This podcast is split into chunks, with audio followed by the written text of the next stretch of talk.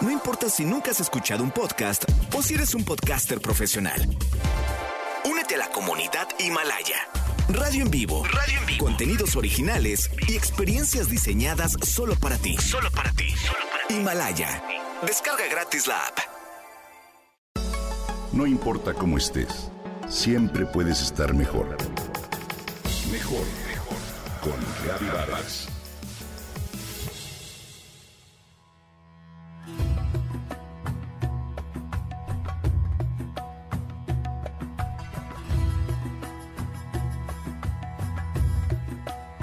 Según los registros históricos, los primeros zoológicos surgieron en el año 3500 a.C., cuando los faraones egipcios empezaron a capturar animales como símbolo de su poder. De igual manera, las antiguas culturas de Oriente y América mostraron un gran interés en las colecciones de animales, gusto que, durante la época colonial, se extendió por muchas ciudades con el fin de acercar a sus habitantes a los animales más exóticos de regiones desconocidas. Con el tiempo, estas colecciones se fueron privatizando hasta el punto de volverse grandes negocios. El motivo de su existencia pasó de ser un placer individual a una fuente de jugosas ganancias. El mayor problema con ello era el modo en que se apresaban y mantenían a los animales. En la mayoría de los casos eran extraídos de manera forzosa, con serios daños a su salud, de regiones pobres en las que sus habitantes se veían impulsados a participar en la captura para tener algún ingreso. Ya capturados, eran trasladados en condiciones en las que pocos lograban sobrevivir y al llegar a su destino eran mantenidos en espacios muy reducidos. Ahí pasaban el resto de su vida y al morir eran reemplazados por otros ejemplares que padecían los mismos sufrimientos. Gracias a las denuncias de los grupos conservacionistas, todo lo anterior ha cambiado. Hoy Muchos zoológicos han dejado de ser propiedad privada y su finalidad ya no es ganar dinero o el simple entretenimiento, sino preservar y educar sobre la importancia de la naturaleza.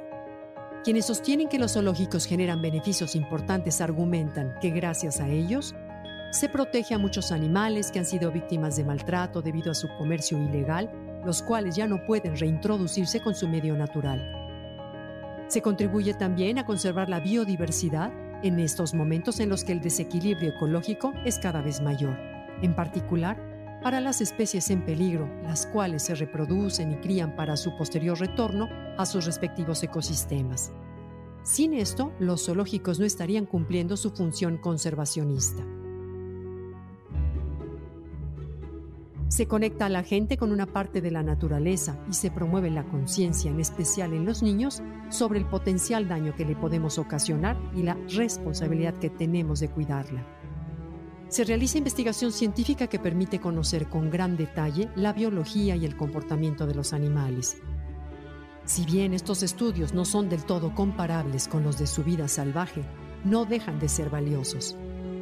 Por otra parte, quienes desestiman estos beneficios señalan que mantener encerrados a los animales, incluso alimentándolos y cuidándolos de manera apropiada, limita su potencial como seres vivos. Y entonces se cuestionan, ¿hasta dónde las decisiones humanas sobre el destino de estos animales impacta la vida en el planeta? Si bien es cierto que la tendencia de los zoológicos es similar, de la manera más fiel posible, a las condiciones de la vida salvaje, existe la polémica de cuán perjudicial puede ser su existencia. Definitivamente, la mejor alternativa siempre será que los animales puedan desarrollarse a sus anchas en la naturaleza, y a ello debemos aspirar. Sin embargo, mientras este deseo se hace realidad, tal vez sea difícil prescindir de los zoológicos. ¿Tú qué opinas?